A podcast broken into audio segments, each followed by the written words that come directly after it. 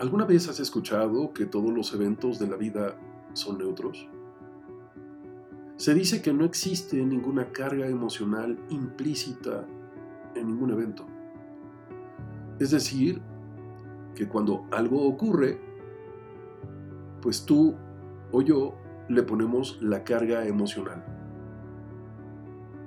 Los eventos suceden, acontecen, se presentan, ocurren, pero no tienen implícita una carga emocional. Es decir, tú y yo podemos percibir e interpretar un mismo evento de manera totalmente diferente. Yo puedo verlo como algo terrible y tú como algo sensacional. Y eso no significa que tú estás mal o yo estoy bien, o viceversa. Hace algunos siglos, en el Oriente, cuando una persona fallecía, se hacía un festejo y la gente se reunía para reír y celebrar que el muerto había pasado a un diferente plano astral. Sin embargo, para nosotros en Occidente, cuando alguien fallece, nos reunimos para llorarlo, para extrañarlo, para sufrir. El evento en sí mismo no es ni bueno ni malo, simplemente es. Cientos de personas mueren todos los días alrededor del mundo, al igual que cientos de niños nacen todos los días alrededor del mundo. Y esto no es ni bueno ni malo, es simplemente ley de vida.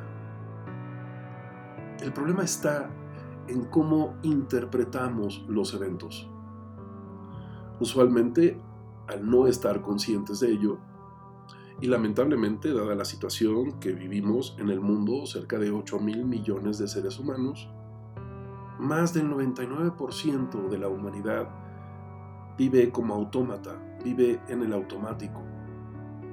No se da cuenta de lo que está ocurriendo. Dejamos de estar aquí y ahora. Estamos imbuidos, atrapados en nuestro ajetreo y diario acontecer caemos fácilmente en la trampa de la inconsciencia. ¿Alguna vez has buscado la definición de obsesión? Obsesión, dos puntos, pensamientos y emociones recurrentes.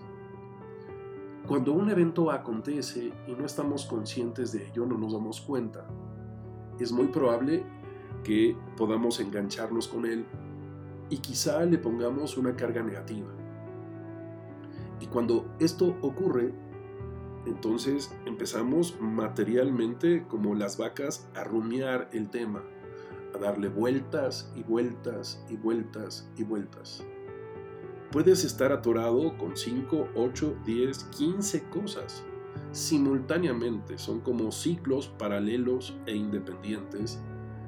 Es como subirte a la montaña rusa a las 7 de la mañana y bajarte a las 10 de la noche. ¿Alguien anotó la matrícula del tráiler que me pasó por encima? Una de las cosas que no nos damos cuenta justamente es que esta obsesión genera inseguridad. Y esta inseguridad, este rechazo, lo empezamos a convertir en una carga emocional que no nos sirve, porque se convierte en angustia y en ansiedad. Y desafortunadamente la combinación de angustia y ansiedad la somatizamos. Es decir, la llevamos al cuerpo. Esto es el estrés, somatizar la angustia y la ansiedad. Y se ve reflejada en el cuerpo de muchas maneras. Insomnio, dolores de cabeza, gastritis, colitis, gripas recurrentes, contracturas musculares, ataques de ansiedad, mal humor, el no querer estar en ningún lado, el sentirnos mal y no saber por qué. Y muchas veces lo que hacemos es tomar medicamentos que solo son paliativos, es quitarnos temporalmente la molestia física, pero no estamos atacando el problema de origen el 95% del estrés lo genera la obsesión. Pero cuando no estamos conscientes de que estamos obsesionados con 5, 8 o 10 cosas, entonces no nos estamos haciendo cargo de ello. Desafortunadamente, lo que sigue después del estrés se llama depresión. Y si me lo permites, lo veremos en el siguiente podcast. Ya sabes que si me quieres localizar, me puedes buscar en www.santiagobeorlegui.com o www.institutovitral.com. Hasta la próxima.